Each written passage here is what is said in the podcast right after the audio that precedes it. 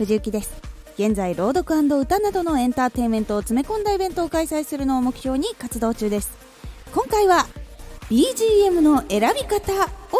テーマにお話しします。曲が与えるイメージは話している自分の声のイメージを変えるほど強い印象を持っています。何気に使っていた BGM を意図的に使うことでラジオをより作品や心に届きやすいものにすることができます。ラジオは音作品です。音声作品っていうことも多いんだけど総称すると本当に音で作られているものなので声の使い方話し方話す内容 BGM SE の全てを的確に使うと誰もがいい作品に仕上げることができていきます。で BGM は、えーと、後ろで流れている曲。で SE っていうのは効果音。あのイエーイとかパチパチとかよく YouTuber さんが使っているものをイメージしていただけると分かりやすいかなと思います。で発信内容や話し方で原稿の作り方とかがある程度こううまくいって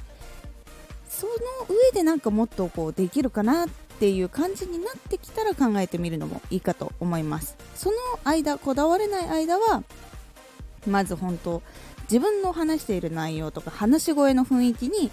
合わせた BGM を選ぶようにしましょう。で一度決めたらそのまま同じ BGM をずっと使い続けることでここのラジオはこの曲がいつも流れるっていうのが無意識的に覚えられるのでいいと思います。次にラジオを PC とかで編集することができる人。ここをこだわれるっていう人は、えーと、BGM 曲とかをオープニング内容エンディングの展開に合わせてつどつど曲を変えることをおすすめします。そうすると退屈しないで聴くことができたりとかこう盛り上がってんだなとかああエンディングなんだなっていうのも分かりやすくなります。で音声編集ソフトは無料のものもあるし有料のものもあるのでどちらでもおすすめでございます。これ結構いいところがあってスマホで拡大できないところとかもカットできるしノイズも取るものがあったりして聞きやすくすることもできます。あと音量を調整できたりで BGM とか SE を効果的に入れたりすることもできます。そう曲とかね効果音とかを入れたりすることもできます。のでもしちょっとワングレード上やってみたいなっていう人は試してみてください。で人はですねノイズがあるよりもやっぱりクリアなでちょっと音圧のある音の方がいいっていう方もいらっしゃるのでで結構無意識にそれを認識している方が多いのでいずれやっぱり音とか声とか BGM とかっていうのは考慮していった方がいいと思います。で BGM を使う上で曲を使う上で一つ注意があります。アプリ内とかで許可されているものとかだったら大丈夫だと思うんですがネット上でこう拾ってきたもの無料だと思って楽曲拾ってきたとかもしくは今流行ってる曲あるなこれ後ろで流そうとかって思う方これ著作権があるので注意しましょう。無料のやつでもものによっては著作権を持っているものがあったりとかするので本当ねかなりチェックが必要です。外から拾ってくる場合は。で著作権は無料のものに使う時も有料のコンテンツに使う時ももう決まりがあって許諾申請する必要があったりとかあとは使っていいよっていう権利を買うとかいろんな方法があります。